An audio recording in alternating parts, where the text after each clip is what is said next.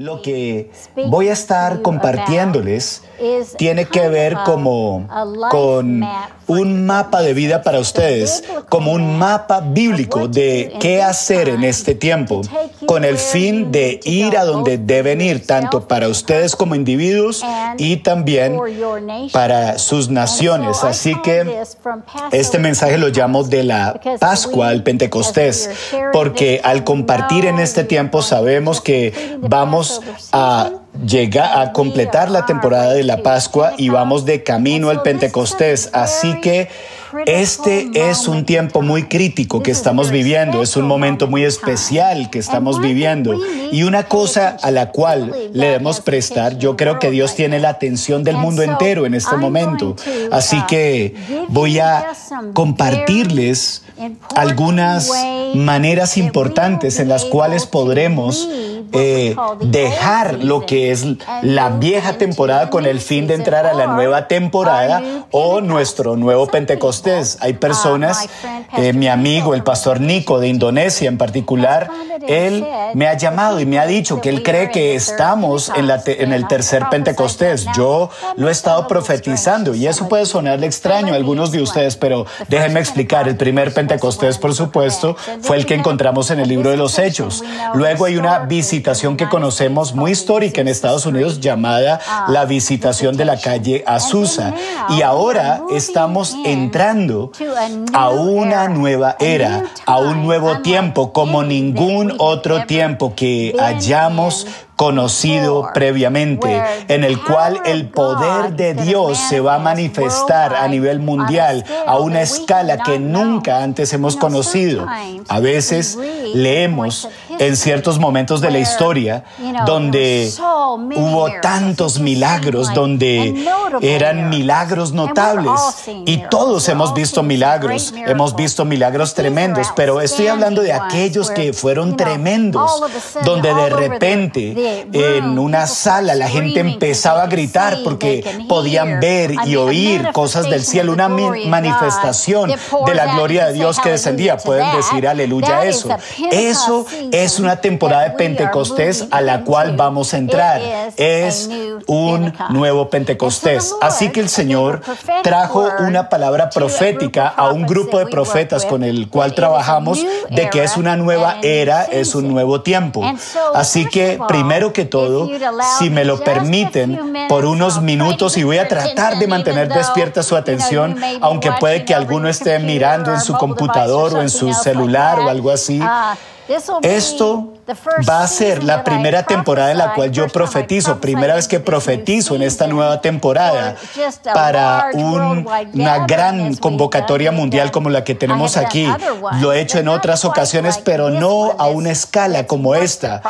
Esto es lo que están diciendo los profetas a escala mundial. Así que, ¿cómo tener la transición de lo viejo a lo nuevo? Bueno, por supuesto, conocemos que la Biblia nos dice en 2 de Crónicas 7, versos 13 y 14, si yo cerraré los cielos para que no haya lluvia, y si mandare a la langosta que consuma la tierra, o se enviare pestilencia a mi pueblo, si se humillare mi pueblo sobre el cual mi nombre es invocado y oraren y buscaren mi rostro, y se convirtieren de sus malos caminos, entonces yo oiré desde los cielos y perdonaré sus pecados y sanaré su tierra. Estamos viviendo en ese tiempo de segunda de Crónicas 7, 13, 14.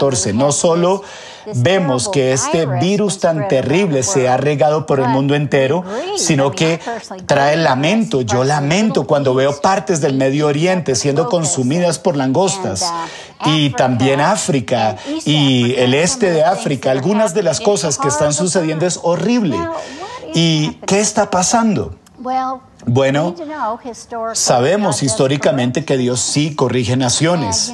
y hay personas que dicen, bueno, esto es un juicio mundial. Bueno, hay tiempos en los cuales el pecado de naciones se acumula y esto hace que la mano de Dios se remueva uh, de la nación.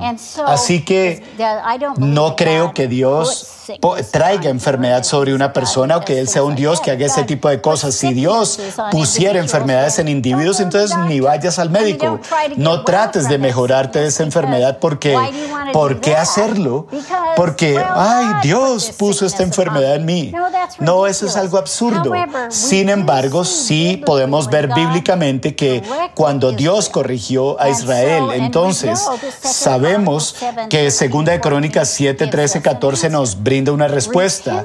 El arrepentimiento es una manera de tratar con Um, em, pecados personales y nacionales. En este momento estamos mirando naciones y muchos profetas han profetizado que hay naciones oveja y naciones cabra. De hecho, en los Estados Unidos, como somos un país de 50 estados, decimos que hay estados que son estados oveja y otros que son estados que son estados cabra. Y qué curioso, ¿por qué decimos oveja o cabra? Porque la Biblia es muy clara de que hay algunas naciones que le agradan a Dios y otras que le han dado la espalda a Él. A unas que le agradan a Dios y vamos a hablar de maneras en que le agradan a Dios y otras que le han dado la espalda a Dios. En los Estados Unidos, históricamente hemos sido una nación muy cristiana y poco a poco estamos luchando para ver el fin de los abortos. Eso es algo que nunca debió haber sucedido en nuestra nación. Tal vez hay abortos en tu nación o tal vez hay idolatría. Eh, hay idolatría, por supuesto, también en los Estados Unidos, también ese derramamiento de sangre inocente por medio de los abortos, estas cosas. Dios no aprueba de ellas, son cosas pecaminosas. Entonces, una manera en la cual podemos asegurar nuestra herencia para nuestro futuro, al entrar a esta nueva era, al pensar en el Pentecostés, entendemos, bueno, al entrar en la Pascua, eh, la Pascua que hacía la gente, y es algo que se hace hoy en día, era limpiar sus casas. Se deshacían de todo lo que tuviera levadura, se deshacían de todo lo que no debía estar ahí. Bíblicamente podemos hacer esa analogía que necesitamos hacer inventario de nuestras familias. Tenemos que mirar de manera introspectiva y alrededor de donde vivimos para ver si hay ídolos en nuestras propiedades, si hay cosas que tenemos que son herencias de nuestra familia que fueron usadas para fines idólatras, tenemos que limpiar nuestras casas. Otra manera es que necesitamos, aunque nuestra nación esté en pecado o nuestro estado, nosotros podemos preparar nuestra casa para que sea una casa oveja, una casa que agrade a Dios. Así que algunas maneras en las que nos podemos arrepentir de esos malos caminos. Puedes tener una reunión de oración en familia para enderezar las relaciones. Tal vez lo tengas que hacer en una conexión por Zoom o algún tipo de videoconferencia o si viven bajo el mismo techo, están ahí en cuarentena juntos, pero es bueno estar bien los unos con los otros. ¿Será que hay algo que tú hayas hecho que generó que se dañara alguna relación? Haz que todo quede bien. El segundo punto, ese fue el punto uno, pero el punto dos, perdona a quienes te hayan hecho daño, a todos aquellos. Todos hemos sido afectados por alguien en algún momento y a veces el dolor de tantas personas que nos han ofendido se acumula. Yo recuerdo en una ocasión estaba pensando, ay, los artículos que han escrito en mi contra y gente que dice cosas en televisión, amenazas contra mi vida por diferentes razones. Ah, y la manera en que ofenden a mis hijos, eso yo creo que es lo que más me molestaba. Y el Señor un día me dijo, perdónales, Cindy, perdónales. Y si ellos te hicieron daño.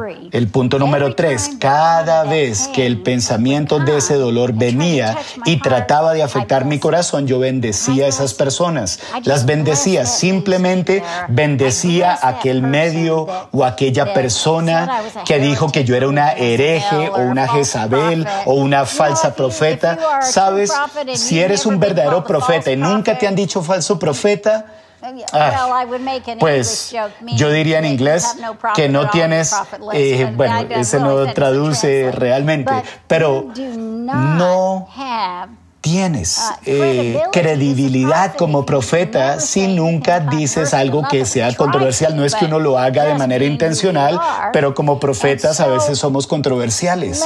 Así que bendícelos. Cada vez que escucho a alguien que dijo algo, yo los bendigo. ¿Y saben qué encuentro? Que se esto quita el veneno de lo que ellos dicen.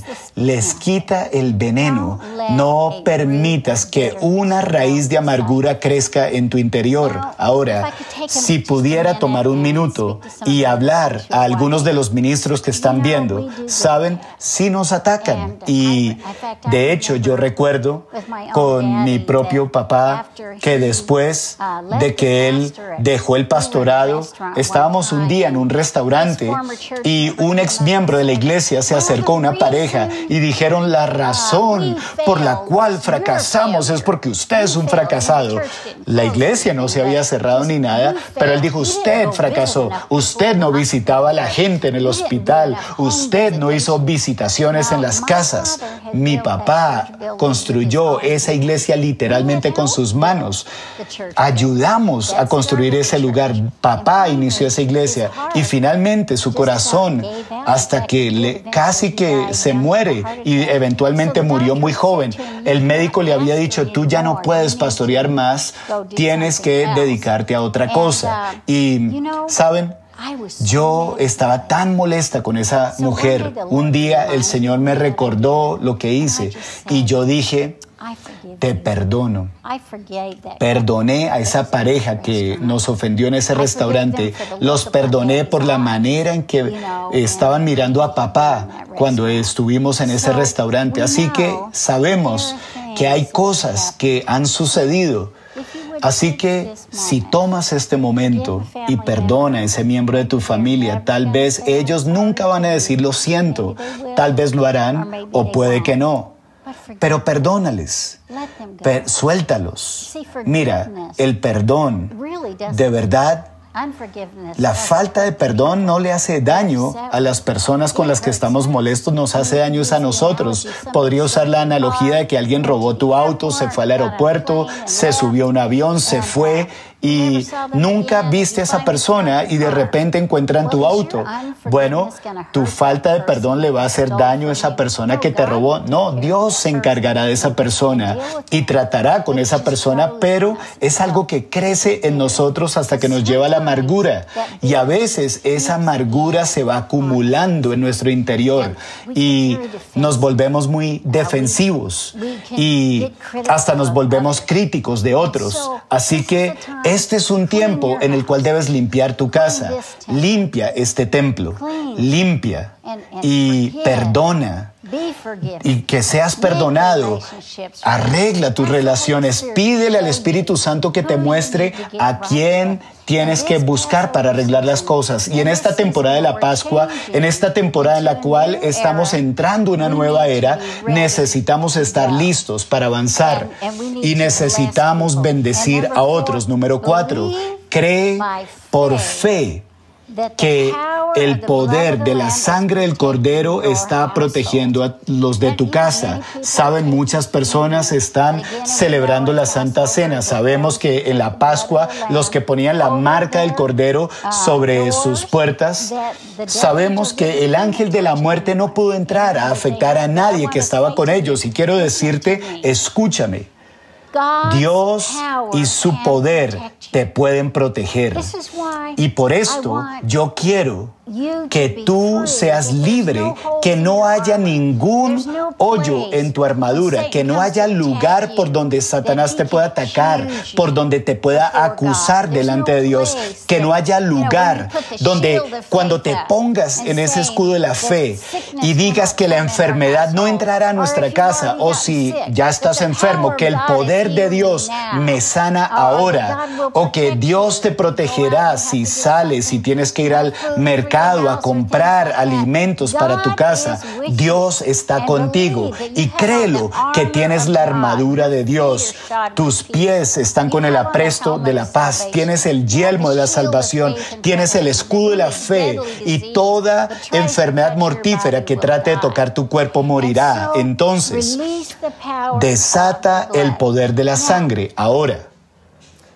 Por favor, no nos afanemos. Yo recuerdo en la década de los 80, el Señor me llevó por un tiempo y aún en la década de los 70, también a finales de los 60, yo pasé por temporadas en las que aprendí a deshacerme de la amargura, aprendí eh, cómo como perdonar personas que me habían hecho daño. Yo recuerdo que hasta em, estaba mirando unas fotos viejas que tenía en un álbum y recuerdo que tomaba la foto de alguien con quien salí y si había un dolor apegado, en ese momento perdonaba a esa persona o hasta me tuve que perdonar a mí misma. Papá me enseñó en una ocasión, me dijo, tú tienes que perdonarte a ti misma porque tú dañaste el corazón de esta persona y me di cuenta de que era cierto, aunque no era la persona con la cual me debía casar, aún así yo hice daño terrible y yo estaba molesta de que había pasado. Yo estaba molesta por haberle hecho daño a otros. Así que hay todo tipo de maneras en las cuales el enemigo trata de llegarnos. Todo tipo de maneras, escúcheme, todo tipo de maneras. Y yo siento de parte del Espíritu Santo, quiero detenerme y orar por ti en este momento. Padre, en este momento, yo desato gracias sobre aquellos que me escuchan. Padre, te pido por el poder del Espíritu Santo que tú, Señor, empieces a visitar las memorias de estas personas. Si hay cosas que no se han tratado, si hay miembros de la familia, si tienes relaciones que se han dividido, haz un milagro. El Señor me está mostrando a alguien que no has vuelto a oír de esa persona desde tu niñez. Algunos ni saben dónde está su hijo. Y yo oro que ese hijo te llame de alguna manera por Facebook o por algo, una conexión se va a establecer y te pido, Señor, que sanes esas relaciones, Señor. Veo que hay alguien con la cual tuviste una división, tus propios padres, porque te volviste cristiano y dejaste cierta religión y te viniste a los caminos de Cristo. Y el Señor dice que, eh, mira, Dios puede restaurar y oro Tal vez intenta comunicarte con esa persona. Pídele al Señor que te ayude, que te ayude en tu tiempo de dolor y de necesidad. Y mientras tanto yo le pido a Dios que te consuele. ¿Sabes? Cuando estás en el Señor Cristo, tú tienes familia y somos tu familia y te amamos. Y tú eres importante para nosotros. Tú no estás solo. Aunque estés viéndonos al hacer esta transmisión en línea y tú estás allá solo, te quiero decir, el Espíritu Santo está ahí contigo. y le pido que Él llene la atmósfera del lugar donde te encuentras, llena la atmósfera de aquellos que perdieron a seres queridos y de aquellos que están en dolor, de aquellos cuyos cuerpos necesitan sanidad, recibe sanidad en el nombre de Jesús. El poder de Dios se extiende ahí en el lugar donde estás viendo y el Señor te toca ahora mismo. Sé sano ahora en el nombre de Jesús. Sabes, em, adicionalmente, a arrepentimiento individual, también hay pecado que se comete como nación. Por años yo no entendía esto. Yo recuerdo cuando estaba creciendo, yo no escuchaba mensajes sobre Segunda de Crónicas 7, 13 al 14 y que naciones hacían cosas malignas y que esos individuos y también naciones debíamos unirnos como individuos y también como nación y pedir perdón. Y Dios puede sanar nuestra tierra. Eso fue como algo nuevo para mí. Y entonces empezamos a entender en la década de los 80 que las naciones sí tienen pecados y que Dios nos pide cuentas, le pide cuentas a las naciones y a la gente de las naciones por los pecados históricos de la nación. Esos pecados tal vez no afectarán tu vida eterna, porque cuando tú invitas a Jesús a tu corazón, Él te perdona, entonces tú eres perdonado. Y eternamente eres perdonado. Sin embargo, sí puede afectar la calidad de vida de la nación donde tú vives. Así que la oración es importante. Entonces, ¿qué hacemos en en esa oración como nación. Tal vez ya lo han hecho, lo han podido hacer, pero participen en un Día Nacional de Oración. Algunas naciones no están teniendo días nacionales de oración, algunas sí. Nuestro presidente el presidente Trump convocó a un Día Nacional de Oración, tuvo una reunión especial en la Casa Blanca, pidió oración también aquí en nuestro estado de Texas. Un miembro de los líderes del gobierno convocó una vigilia de oración donde intercedieron, dirigido por nuestro ex gobernador Rick Perry y otras figuras políticas. Y ellos fueron quienes le clamaron a Dios. Imagínense eso. Entonces, aún aunque tal vez tu presidente no sea cristiano, tal vez estás viendo esto y vives en una zona en la, en la que hay persecución por ser cristiano, tú te puedes reunir con amigos. Eh, ustedes pueden usar alguna plataforma como Zoom o alguna forma de videoconferencia y si no tienen otro medio para hacerlo por la cuarentena, pues caigan de rodillas y pidan perdón. ¿Cuáles son los pecados de tu nación? Bueno, yo sé que nuestro pecado en los Estados Unidos es el aborto. Hemos matado millones y millones de bebés. y yo he caído de rodillas en tantas reuniones de oración pidiéndole a Dios que nos perdone. Saben, hemos de manera maligna asesinado a muchos niños. Y bueno, yo lo decía antes, perdón, si tu nación es una nación que ha permitido los abortos o otros pecados en contra de Dios, Párense en la brecha y oren. Dios puede traer sanidad, ya sea con muchos o por pocos.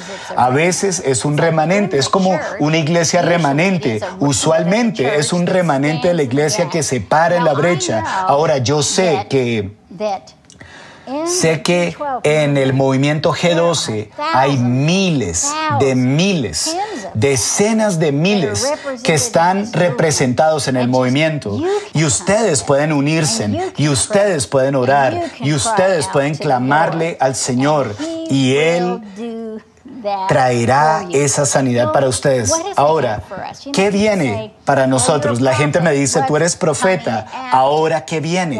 Bueno, esa es una muy buena pregunta, porque ¿qué es lo que viene? Yo sé y tenemos una red de oración en los 50 estados de los Estados Unidos y tenemos, eh, hemos estado haciendo videoconferencias, orando y hemos tenido economistas conectados, eh, bueno, en cuanto a la economía de la nación, en cuanto a lo que está sucediendo con el sistema bancario también. Estado por estado hemos pedido que en cada estado estudien los bienes que tienen. ¿Qué tienen? ¿Tienen petróleo o hay oro? ¿Qué tipo de bienes se tienen? ¿Qué mm, son agriculturales? Porque el sector agricultural está muy afectado en este momento en los Estados Unidos y seguramente también en sus países donde normalmente ustedes exportan frutas o otras cosas. Eh, el impacto ha sido muy fuerte. y entonces sabemos que necesitamos orar por todo esto. Entonces lo estamos haciendo.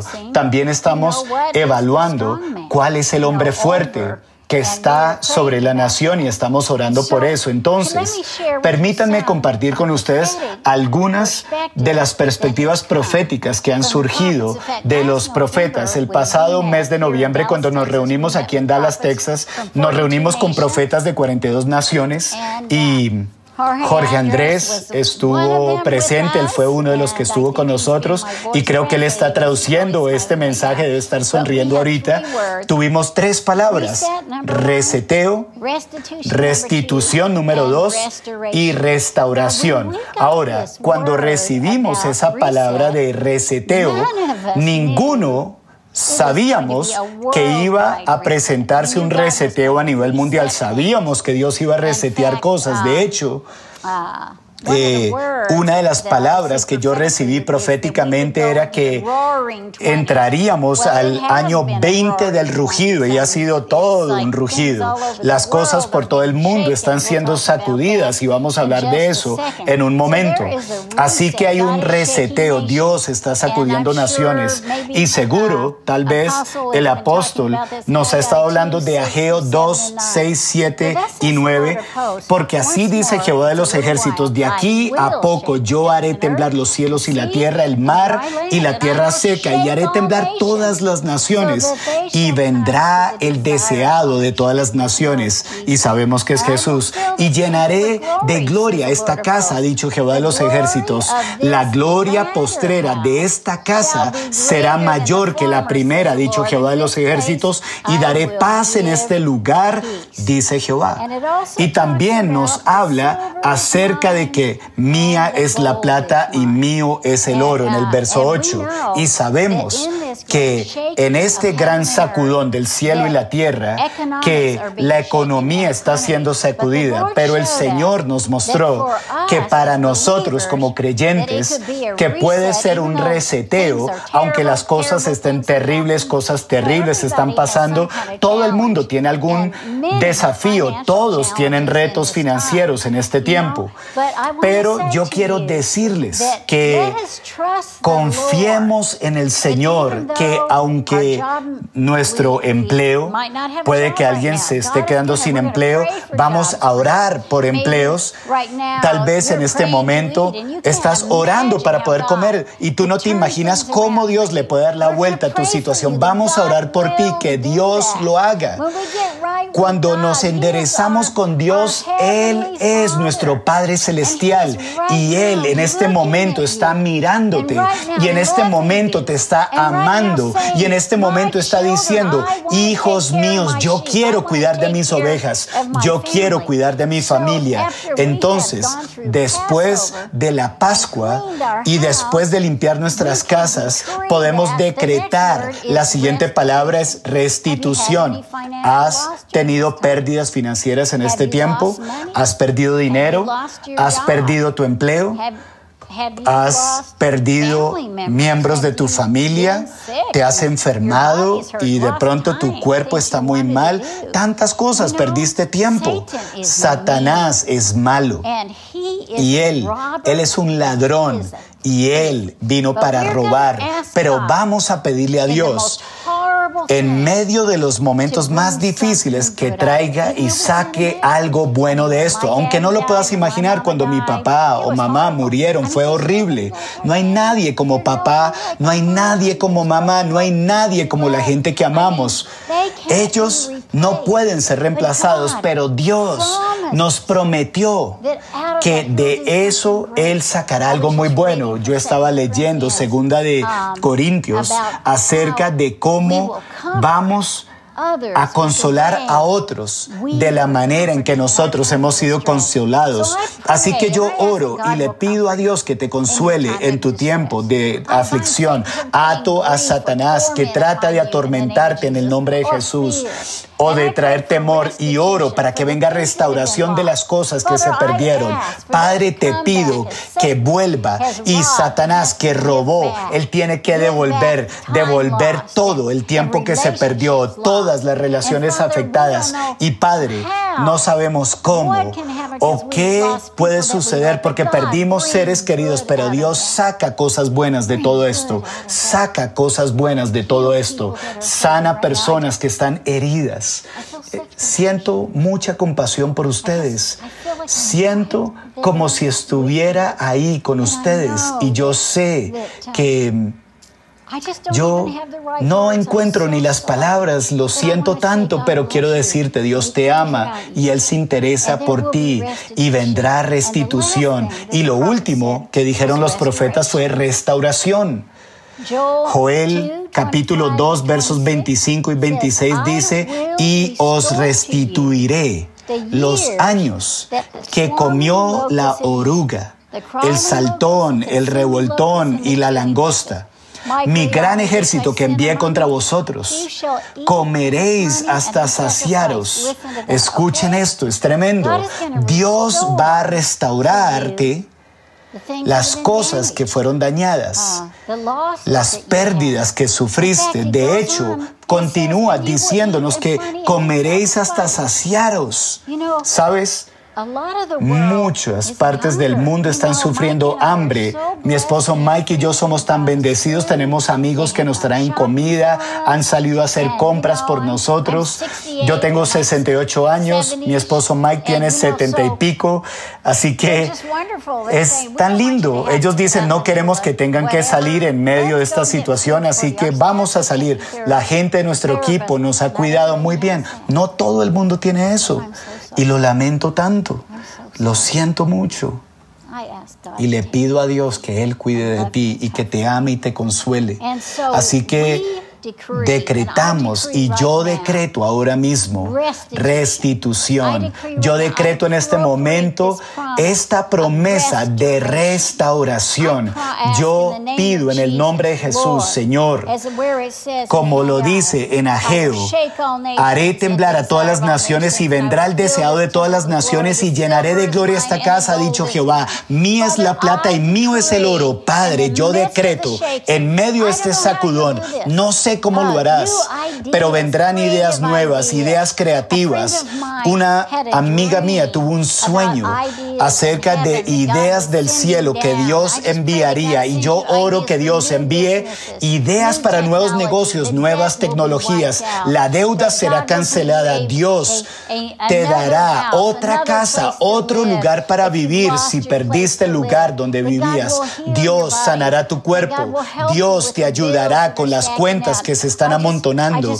Yo oro por todo esto, que Dios traiga esa transferencia de riquezas hacia ti, que donde hay cenizas, Él traiga hermosura, óleo de gozo en medio de tu lamento.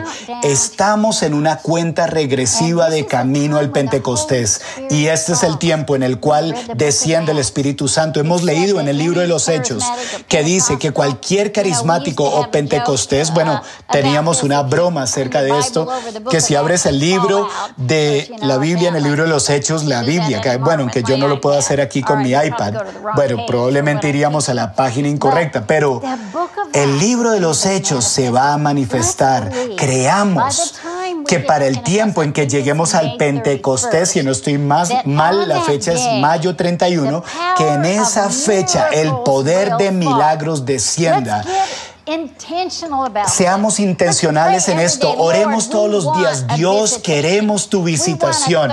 Queremos ese tercer Pentecostés. Queremos que el poder de Dios descienda y nos visite y que vengan nuevos mantos, que vengan nuevas tareas de tu espíritu a nosotros. Yo decreto sobre ti ahora mismo y digo sobre ti, Ecuador, el Señor viene de una manera especial a ti, te va a visitar. Puedo ver y iglesias que eran tradicionales, pero el poder del Espíritu Santo va a descender y uh, van a convertirse en iglesias carismáticas llenas del Espíritu Santo. Veo que el Espíritu Santo desciende en las calles.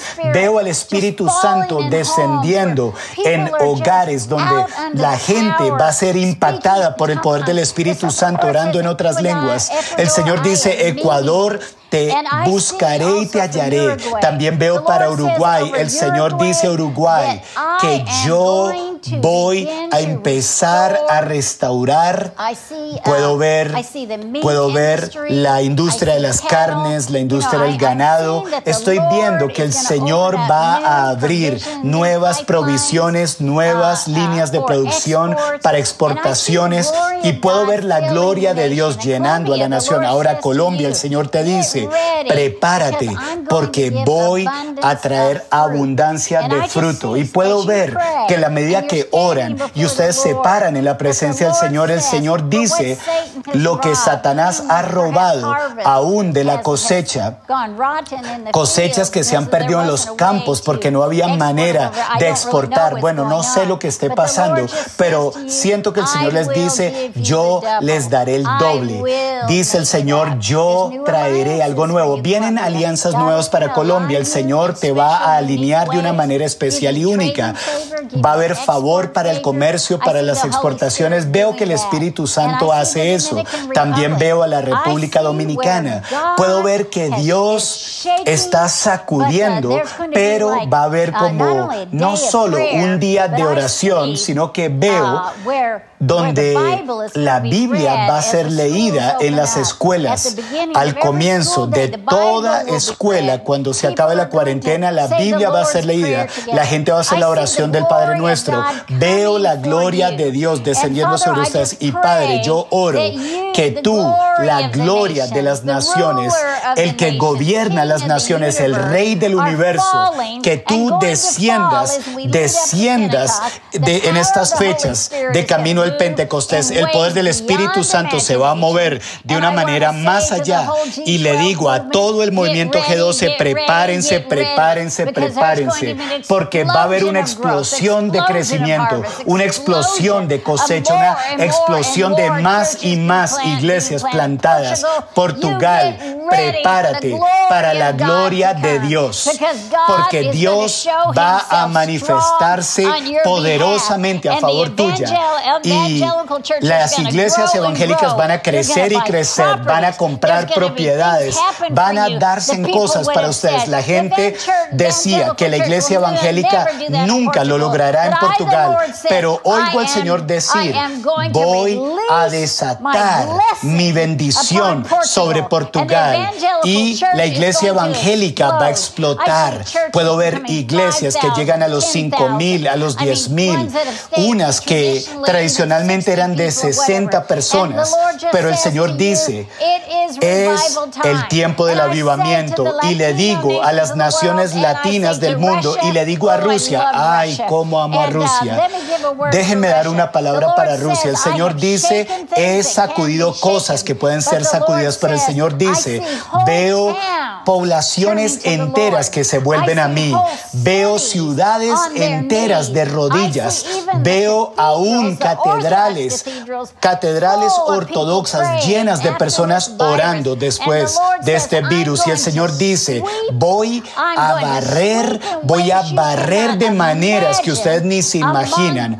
No solo entre Rusia, sino también entre la gente de habla rusa en los Estados Unidos, entre la gente de habla rusa alrededor del mundo, va a ser un mover de Dios como ni se imaginan, dice el Señor.